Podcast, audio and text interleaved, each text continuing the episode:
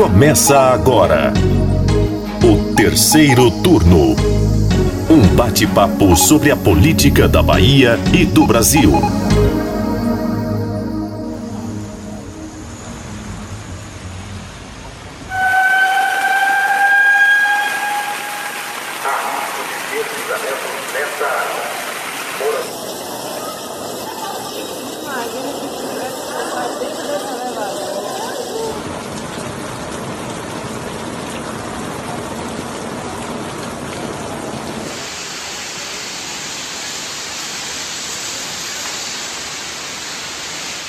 Terça-feira, dia 26 de novembro. Salvador amanheceu abaixo de chuva e ao som de sirenes que alertaram para o risco de deslizamentos na cidade. E a galera, quem for subir a água de menina aí, ó, não venha não, porque o bicho tá pegando, ó, aí, como tá descendo a água. Tem água de menino daqui, ó. Em apenas três horas choveu praticamente o dobro do que o esperado para novembro inteiro na capital baiana. Naquinho! Celestino Naquinho! Chama a Diana, Naquinho, pelo amor de Deus! Descendo, chama ela aí! Oh, Jesus! Descendo aqui do lado, mãe. A Adriana tá em casa! Adriana, sai daí! Chama ela aí, Naquinho! Pera aí, Guido, pera aí! Descendo aqui, ali, do lado, ela do lado da Adriana! Sai daí, Adriana! Sai daí, Adriana, tá descendo! Mãe, tá descendo reto, mãe! Ai, meu Deus! Jesus! Vai vir Guilherme aqui! Aline, vai Guilherme aqui! Gabriel, levanta! Eu sou Lucas Arraes e o terceiro turno dessa semana discute os impactos da chuva em Salvador e por que todos os anos cenas de alagamentos e deslizamentos se repetem na cidade. Terceiro turno.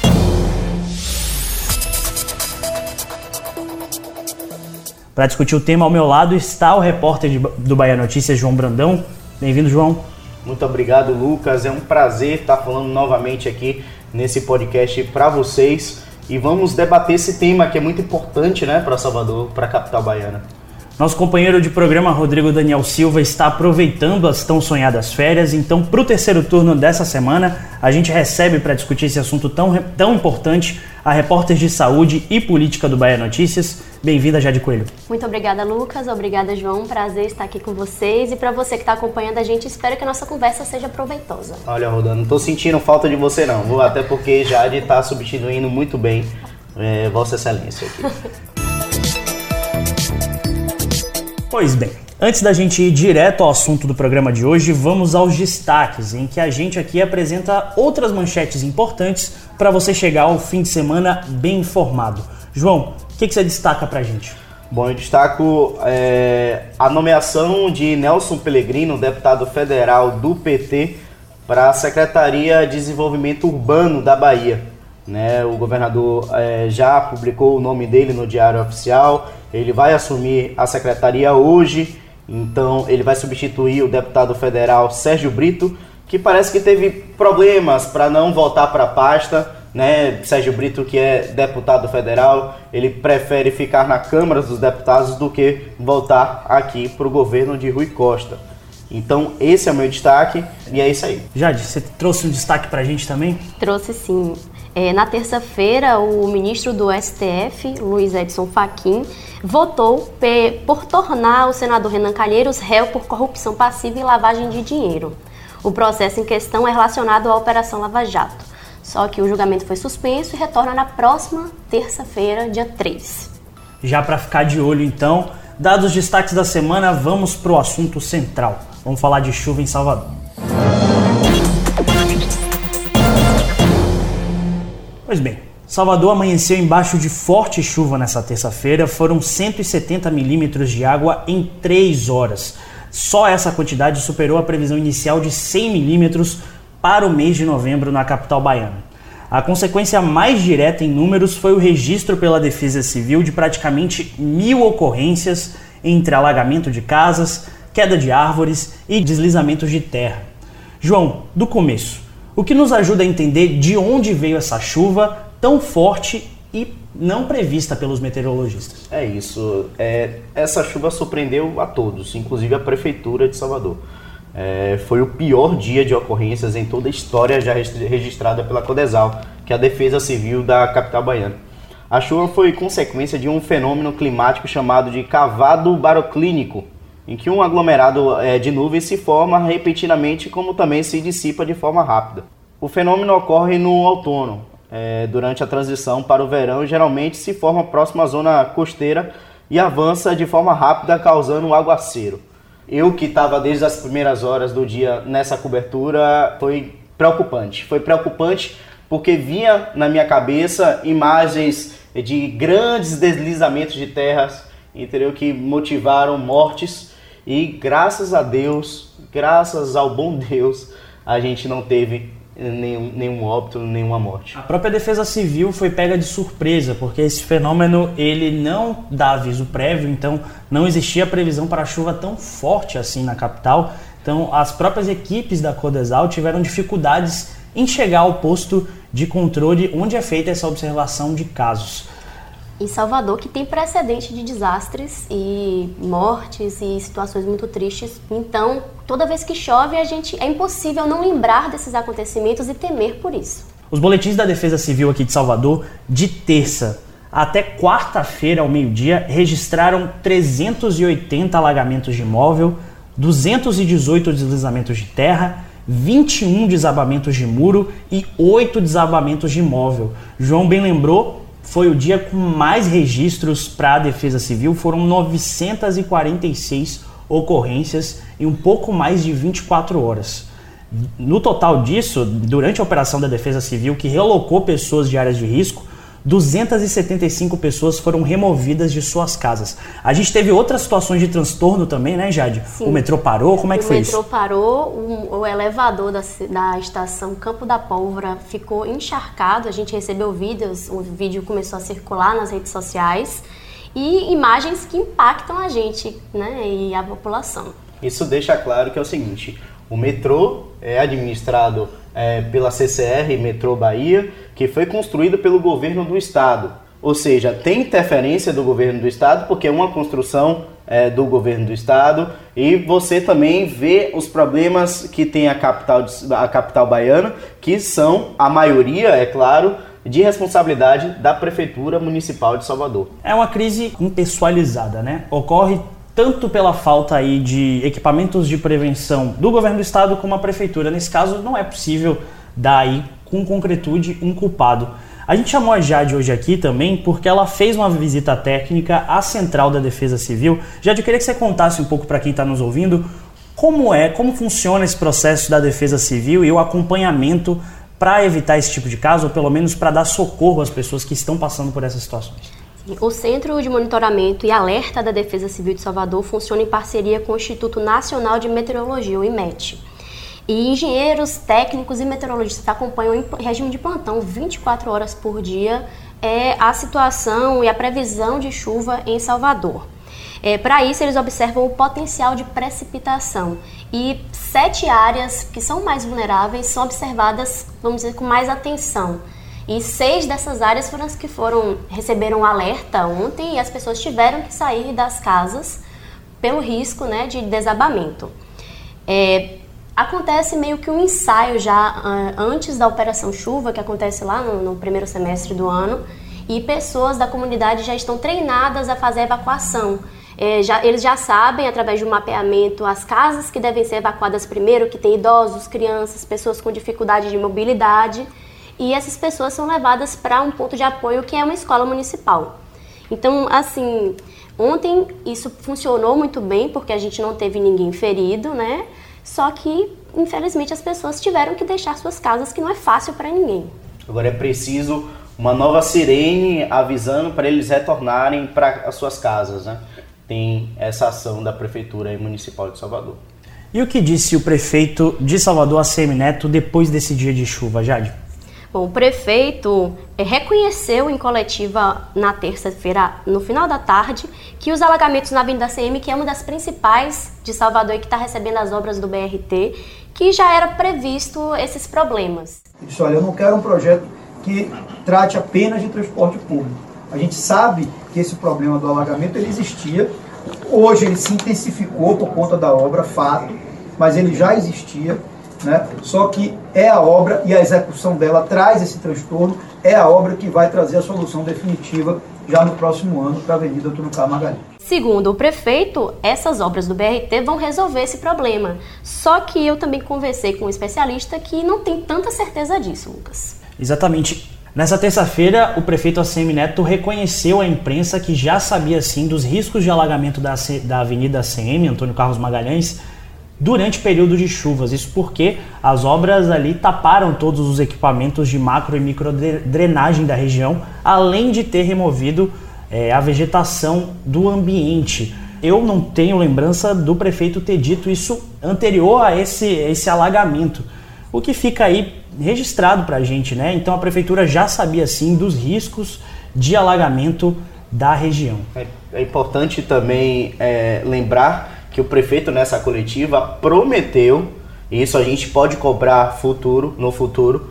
que ele prometeu que isso não vai mais ocorrer ali na Avenida CM por causa é, da conclusão da, da obra do BRT. Então a gente fica em alerta essa declaração de ACM Neto que a gente, se voltar a ocorrer novamente, com certeza vamos publicizar isso aí e mostrar que a divergência que tem com a fala do, do prefeito. Sim, na fala tanto do prefeito como do seu vice, o Bruno Reis, que também é secretário de infraestrutura da cidade, todos eles foram repetiram inúmeras vezes que as obras do BRT não são obras apenas de transporte coletivo, mas também para melhorar é, os sistemas de drenagem da região, ou seja, impedir que no futuro ocorram alagamentos como esse, que no final das contas é o que a gente deseja, o que a população deseja o vice-prefeito de Salvador, Bruno Reis, que foi acionado logo nas primeiras horas do dia, ficou parecendo, Lucas e Jade, que foi um teste de ACM Neto. Ah, vou botar aqui Bruno Reis para fazer um teste aqui, vai dar coletiva, vai dar. É, perdão, coletiva não. Vai dar entrevista para TV é, ao vivo. Ele vai falar com a imprensa, ele que vai é, dar as primeiras informações referente à prefeitura. Então ficou parecendo que foi um teste, um teste para o prefeito, para o vice-prefeito é, de Salvador, é, Bruno Reis, que é um possível postulante à sucessão de ACM Neto aí na prefeitura de Salvador. Muito bem colocado. O, na verdade, quem apareceu primeiro foi realmente Bruno Reis. A ACM Neto só falou no final do dia, quando é, o caos já estava instalado. E Bruno Reis foi, inclusive, apertado por muitos jornalistas e ele tentou responder, mas nem todos os questionamentos é, a gente conseguiu respostas que agradassem a população. E mas realmente eu acredito, encarei dessa forma também, João, como um teste aí do prefeito. Nos bastidores comenta-se que Sóstenes Macedo, que é o superintendente da Defesa Civil, é, se mostrou muito mais bem preparado para falar nessas situações do que qualquer um outro membro do governo de ACM Neto. Enquanto o prefeito ACM Neto e Bruno Reis regozijaram aí das obras do BRT, quem também falou sobre essa questão, toda essa situação pela qual passou Salvador, foi o governador Rui Costa, só que dessa vez na quarta-feira, no dia seguinte. É, eu diria que depois dessa, desse trauma, dessa, desse grande sofrimento que foi o dia de ontem, é, a gente, eu diria, fica feliz porque saímos de um dia de fortes chuvas sem nenhum óbito, sem nenhuma morte, o que não ocorria ah, em outros momentos com esse volume de chuva.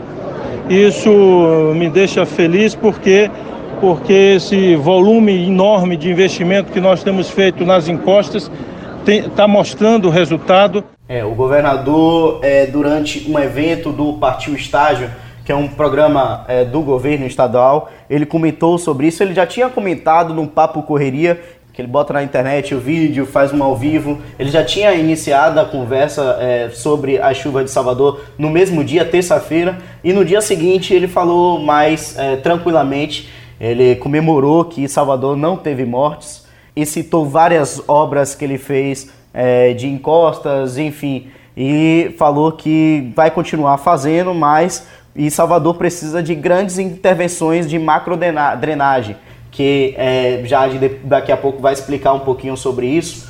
É, então o governador citou as obras que ele está fazendo é, em Salvador E o governador aí celebrou essa ausência de fatalidade, né?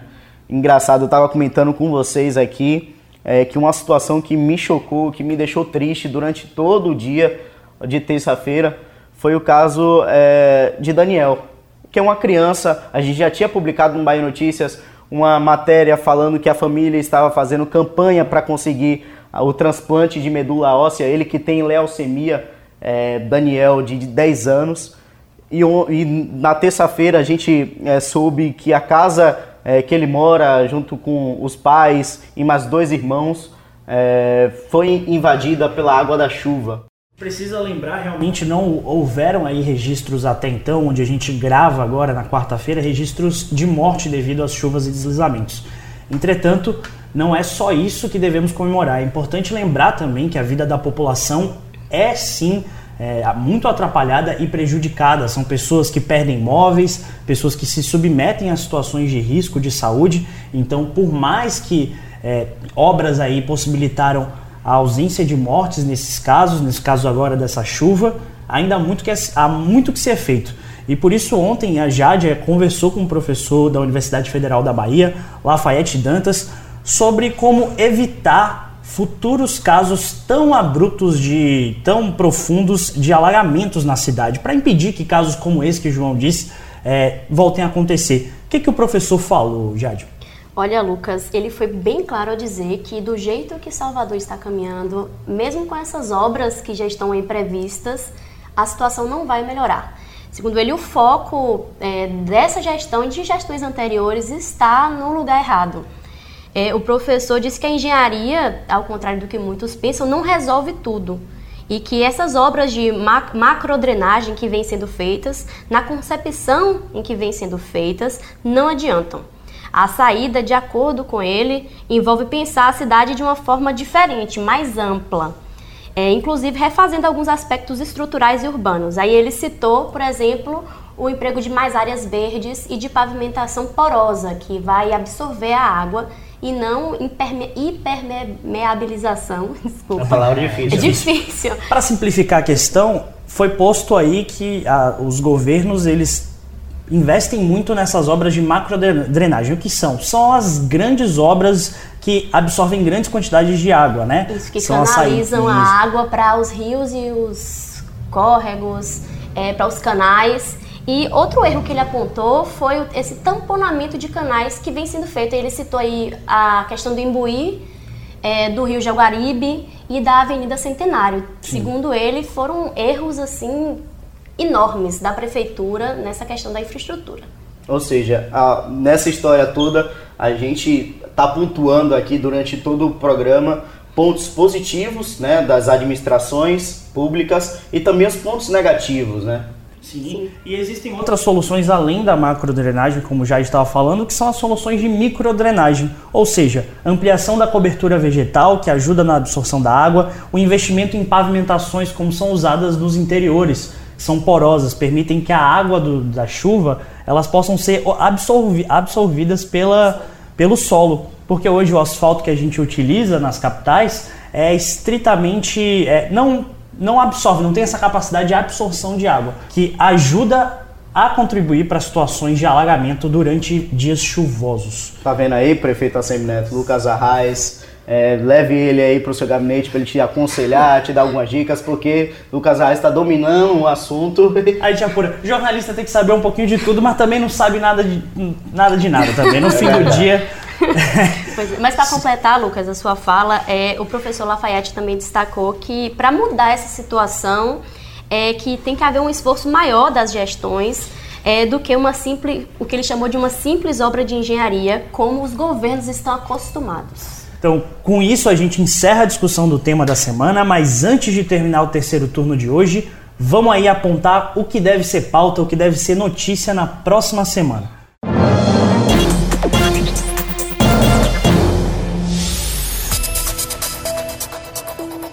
Começo eu falando, fazendo a minha aposta. Eu acho que a principal notícia aí, principal pauta da semana que vem, deve ser a eleição interna do Tribunal de Justiça da Bahia, para a escolha do seu novo presidente. O pleito está marcado para o dia 4 de dezembro.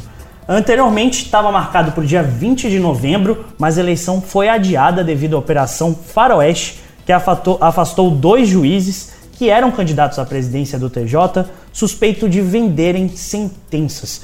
Então aí fica a minha aposta do que deve ser assunto para a próxima semana. João, qual a sua aposta? Olha, a minha aposta para a próxima semana é a discussão da legalidade da tramitação das contas de 2016 do governador Rui Costa na Assembleia Legislativa da Bahia.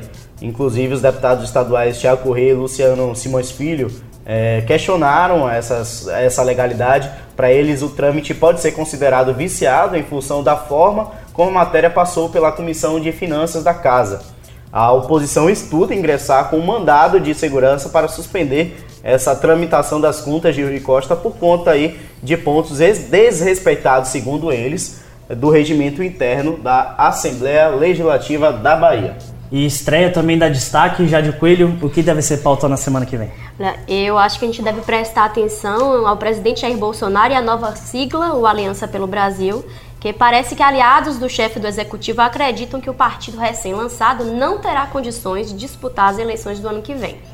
É, um jornalista é, de um veículo nacional apurou que os deputados aliados sinalizaram que ainda, que ainda há divergências internas sobre como o TSE vai autorizar esse partido. Então é uma coisa para a gente ficar ligado. Fica aí as apostas. Jade, queria agradecer pela sua participação hoje. Muito obrigado, viu? Eu que agradeço. Foi ótimo estar aqui com vocês. Me convidem mais vezes. Claro, com certeza. Olha, bote aí na hashtag terceiro turno BN, volta Jade. Queria agradecer também a presença de João Brandão, meu parceiro de bancada. Muito obrigado, viu, João? Obrigado, obrigado a vocês, Jade. Muito obrigado aí pela participação. Volte sempre e espero vocês na próxima semana, galera. O terceiro turno dessa semana vai ficando por aqui, mas se você quiser falar com a gente, é só mandar uma mensagem para o Twitter do Bahia Notícias, arroba Bahia Notícias, ou postar o seu recado usando a hashtag Terceiro Turno BN. O programa é gravado na redação do site, contou hoje com a presença dos repórteres João Brandão e Jade Coelho. A edição é de Paulo Vitor Nadal. Você ouviu o Terceiro Turno o seu podcast semanal sobre a política da Bahia e do Brasil.